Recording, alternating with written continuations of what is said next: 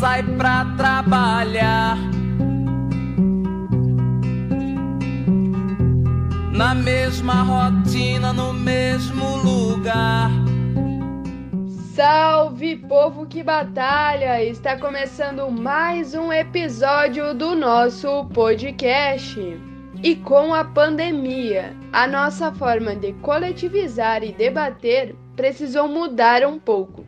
Reuniões online, lives e o podcast do Povo que Batalha tornaram-se parte da nossa rotina. E para quem ainda não ouviu os outros episódios, é só procurar por podcast do Povo que Batalha e dar o play.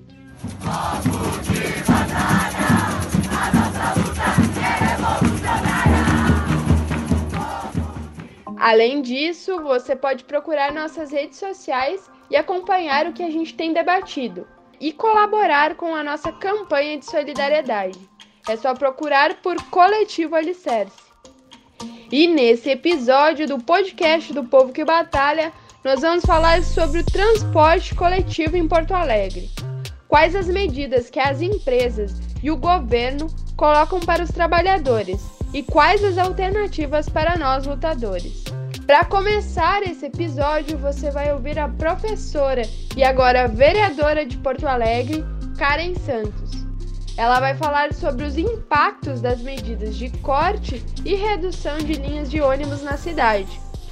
Pessoal, meu nome é Karen Santos, eu estou vereadora aqui na cidade de Porto Alegre e vim conversar com vocês um pouco sobre a situação do transporte na nossa cidade, que carrega problemas estruturais para além da situação que a gente enfrenta hoje de pandemia, né, do coronavírus, já são questões uh, que nos dão problema há muitos anos, assim, em 2015 com o edital de licitação, tentou resolver algumas das questões de quebra, falta de horário, passagem cara falta de prestação de conta por parte dos empresários, mas mesmo assim, depois de cinco anos, a gente percebe que esses problemas só agravaram.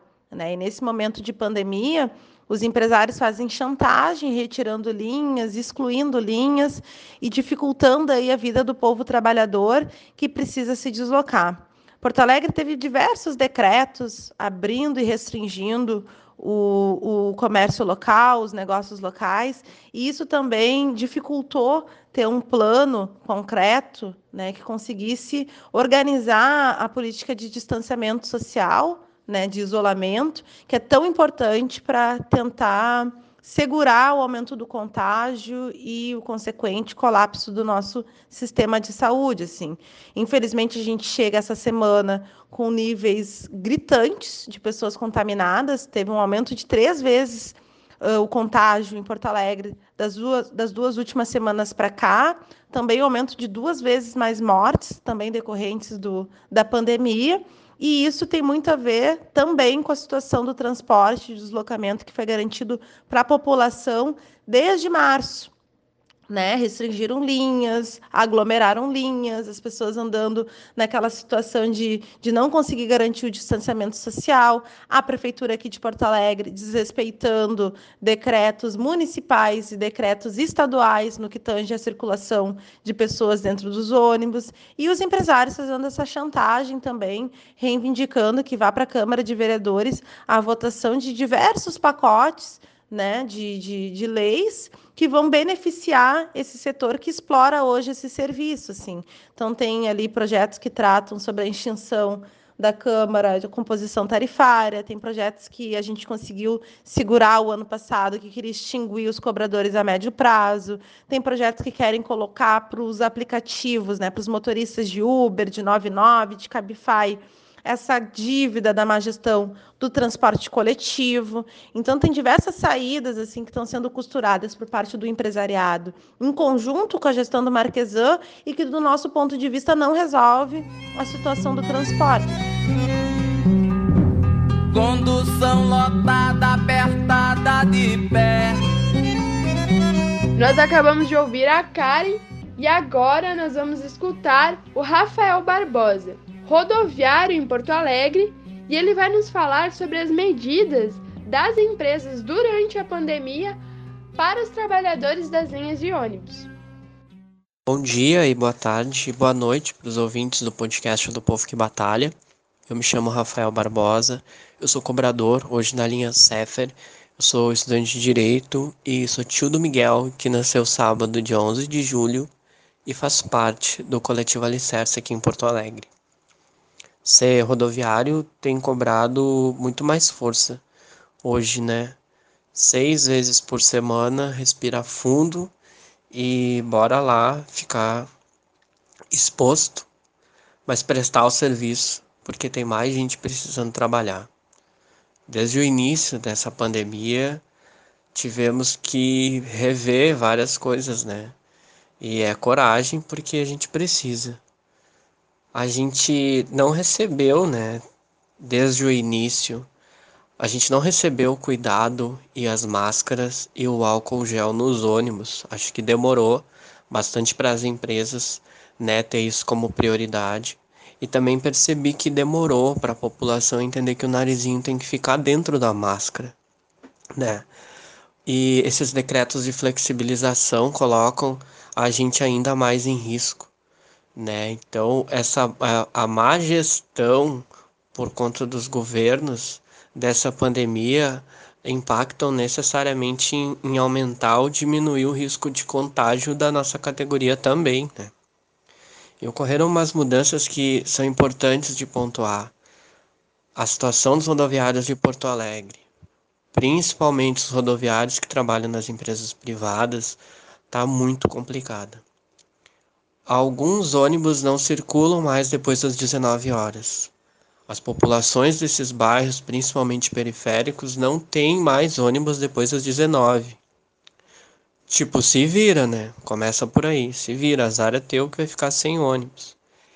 E por conta dessa redução, esses colegas que trabalhavam a partir das 19 horas foram realocados para alguns outros horários ou foram demitidos, né? Ou tiveram sua jornada de trabalho reduzida e seu salário reduzido e recebendo menos do ticket de alimentação também essas, essas reduções também amparadas pela medida provisória 936 do Bolsonaro.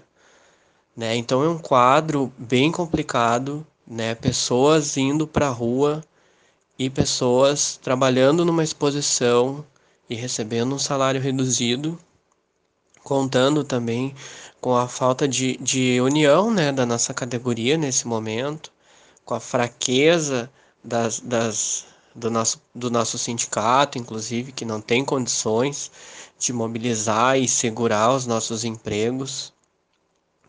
É uma situação bem complicada, né? A, a Carris está tendo que cumprir, inclusive, algumas linhas que não estão mais sendo atendidas pelas empresas privadas também. Não, não tem intenção de demonificar a questão, nem sei se existe essa palavra, mas a questão é que quando existe esse conflito entre lucro e qualidade de serviço, quando existe o conflito entre lucro e manutenção dos empregos, vai vencer aquela posição que está mais bem articulada. E tem sido a opção né, de demitir trabalhadores e deixar de atender as populações, deixar de prestar esse serviço, assim, né, reduzir os horários de ônibus. A gente sabe que cada garagem, cada empresa está tendo a sua dinâmica para lidar com essa, com essa situação, mas tem conhecimento de acordos judiciais sendo realizados que prevêem o pagamento da rescisão em 36 parcelas. São, quatro, são três anos para receber a rescisão. Eu acho que essa, essa era a principal parte, questão que eu queria pontuar, né, que em decorrência dessas mudanças de horário estão ocorrendo uh, demissões entre os rodoviários, estão ocorrendo essas reduções salariais e é a empresa pública que está tendo que fornecer os serviços para vários bairros e por isso eu sou cobrador da Cefer hoje. Esse então foi o Rafael e para darmos continuidade ao nosso podcast, nós vamos ouvir o Ronaldo Lacerda. Ele é advogado e argumenta sobre a ilegalidade nos contratos entre as empresas e a prefeitura. Bom, não é de hoje os problemas do transporte público de Porto Alegre. Né? Há várias ilegalidades uh, cometidas pelas empresas e que a prefeitura ou é conivente ou é no mínimo omissa né, para cobrar, para ter uma postura efetiva uh, para garantir um transporte público de qualidade. Né? A título de exemplo dessas ilegalidades, as empresas, por lei, né, por uma lei aqui de Porto Alegre, não pagam um imposto, né, que é o ISQN.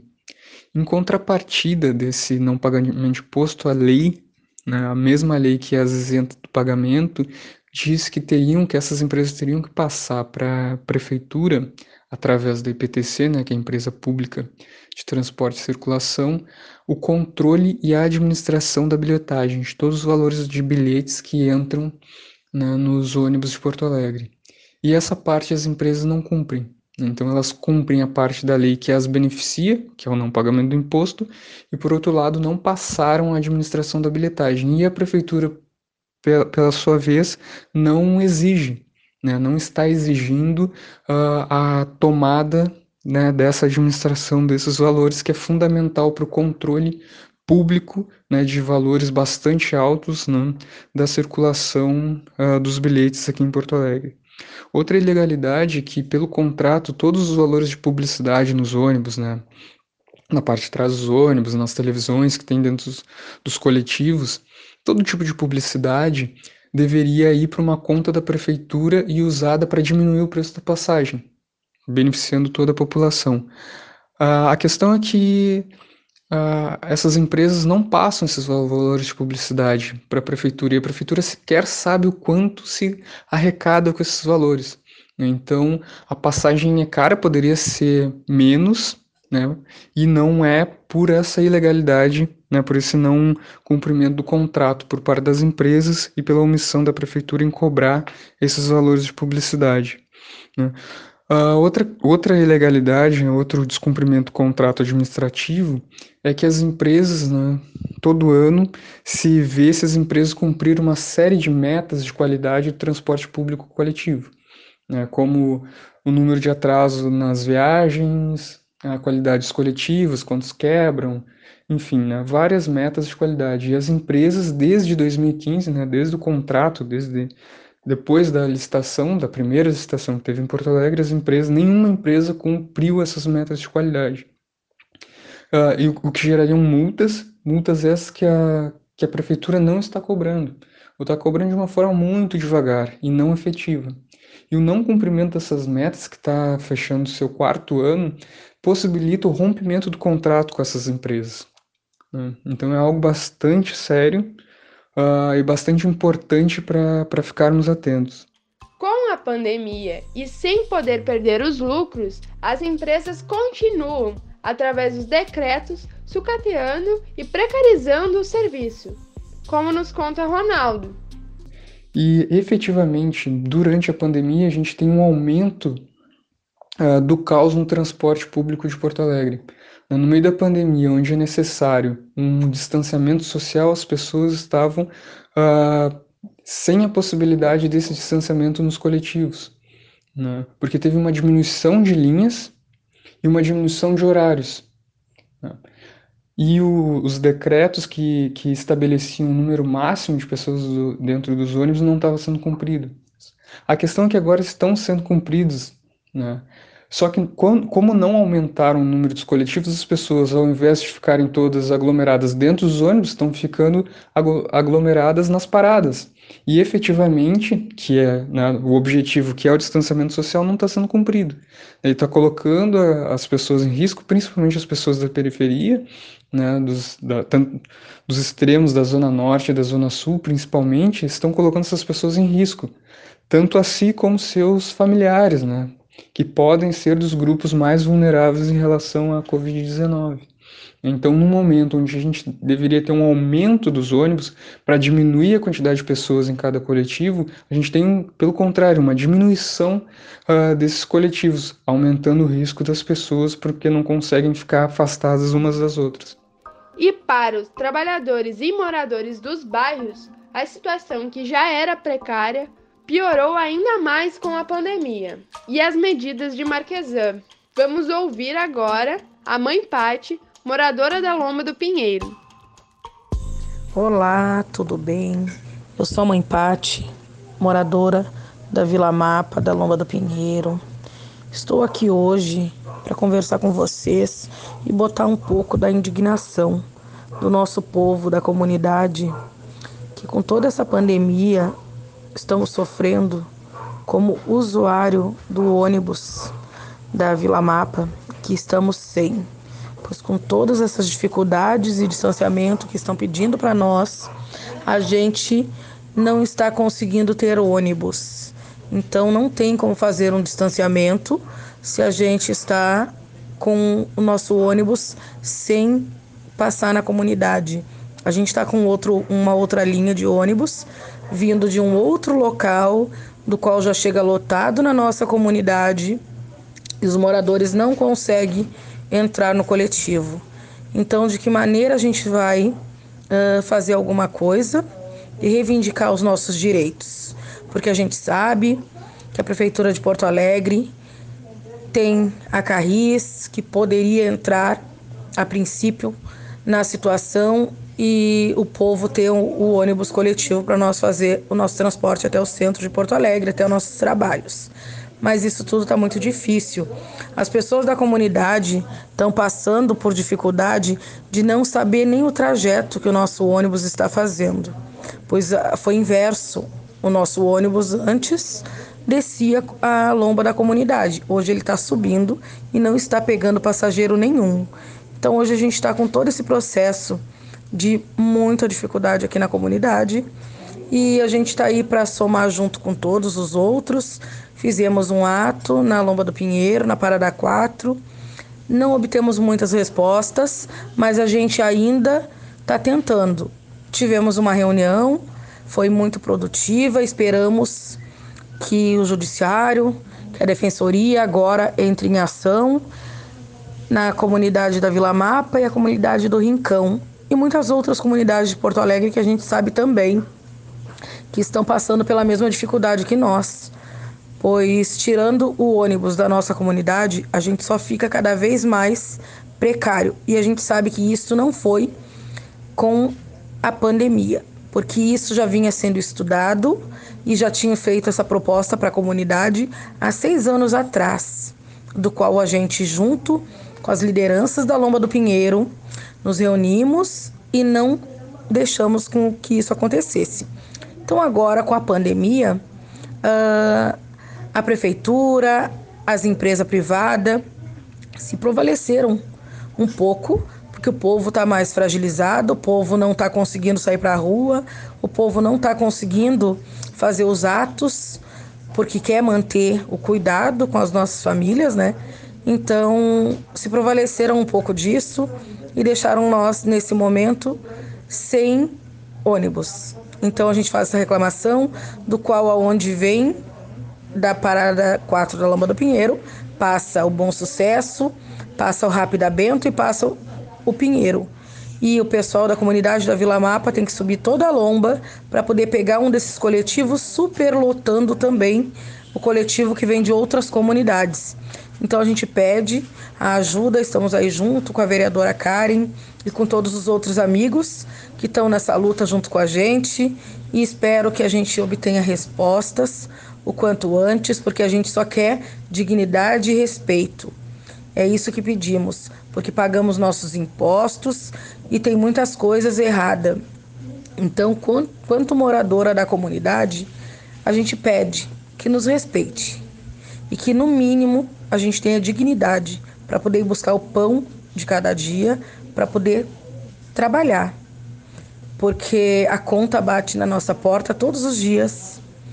E se a empresa não parou, o funcionário não tem o direito de ficar em casa. Então a gente sabe que é pelo um cuidado que o coletivo está precisando andar com pessoas somente sentada, mas então a gente está com o nosso ônibus que está nesse momento passando na nossa comunidade de uma em uma hora e que não está suprindo as necessidades dos moradores da comunidade da Vila Mapa. Então pedimos a colaboração de todos que puder nos ajudar enviando vídeos, enviando fotos das paradas lotadas, reclamações do pessoal que usa o coletivo, que está ficando mais de uma hora, uma hora e meia, duas horas nas paradas esperando o coletivo e que não está conseguindo pegar o seu ônibus. E para irmos finalizando mais um episódio do nosso podcast do Povo que Batalha, nós vamos ouvir o Rafael Barbosa e a Karen Santos, respectivamente, sobre quais as alternativas para termos um transporte coletivo e público em Porto Alegre. Então, o que eu queria deixar de reflexão era que é, essa necessidade de o interesse privado está em contraposição ao interesse público, no caso do transporte de Porto Alegre, e a necessidade de se pensar um transporte 100% público, porque é a empresa que está dando conta de fornecer esse serviço para alguns bairros, e também a empresa que está atendendo algumas linhas a partir das 19 horas também, né? E porque é a empresa que está conseguindo manter todos os seus trabalhadores, não está contribuindo para o aumento do desemprego né? Essa é a contribuição que eu queria deixar, né? E principalmente que a gente sempre entenda a importância das mobilizações e da união, no caso dos rodoviários, né? Que, que teria talvez dado uh, uma, uma condução não tão dura, né? Se houvesse uma mobilização por parte da nossa categoria, talvez nem tanta gente estivesse sendo demitida, sabe? Hoje eu vou comer pão murcho, o padeiro não foi trabalhar. A cidade tá toda travada, é greve de busão, todo de papo pro ar. Hoje eu vou comer pão murcho. Hoje a gente vem defendendo a municipalização do transporte coletivo, temos condições para isso, porque as empresas têm uma dívida de mais de 60 milhões que adquiriram ao longo desses cinco anos, não repassando os 3% da CCT, né, que é essa composição tarifária deveria ter sido repassado ao poder público. A gestão da bilhetagem eletrônica antecipada, que hoje está a cargo da TP, já deveria estar sob responsabilidade da EPTC. A gente ter noção de quanto entra de recursos em relação à, publicidade, né, os BuzzDoor, a gente ter noção de quanto entra de passagem antecipada no início do mês, né, que os patrão carregam, os trilhos dos trabalhadores, e esse recurso poderia, sei lá, estar tá sendo utilizado para investir, esses investimentos para bater o valor tarifário. Enfim, tudo aquilo que está previsto lá no edital de 2015 não foi cumprido por parte das empresas. As multas que não foram cobradas, e se foram cobradas, onde é que foram alocados os recursos, né? Multas milionárias e que se somaram ao longo desses anos e que também podem vir a nos ajudar nessa luta por municipalização, tendo frota para fortalecer a Carris, tendo garagem para fortalecer a Carris, e se as empresas vierem de novo com essa chantagem de que irão quebrar, que quebrem e que deixem em forma de pagamento os ônibus e as garagens. E a gente organiza o transporte coletivo a partir da nossa perspectiva, com linhas, com qualidade, com ar condicionado, que também foi outra promessa lá atrás do edital e que não foi cumprida, né, suprindo aí as necessidades do povo trabalhador e com uma tarifa honesta, com uma tarifa justa que a gente entenda o cálculo e não algo super, né, superfaturado da forma com que a gente vê acontecendo aí sucessivamente, todos os anos a tarifa aumenta acima do valor da inflação e a gente não consegue ter um entendimento de onde é que está sendo realocado esses recursos, assim. Então, são diversas questões que nesse momento da pandemia eu acho que vale a pena a gente estar tá discutindo e avançando também nessa pauta, assim, das melhorias concretas que a gente precisa para nossa cidade. Para isso, a gente precisa ter controle, controle público e controle popular.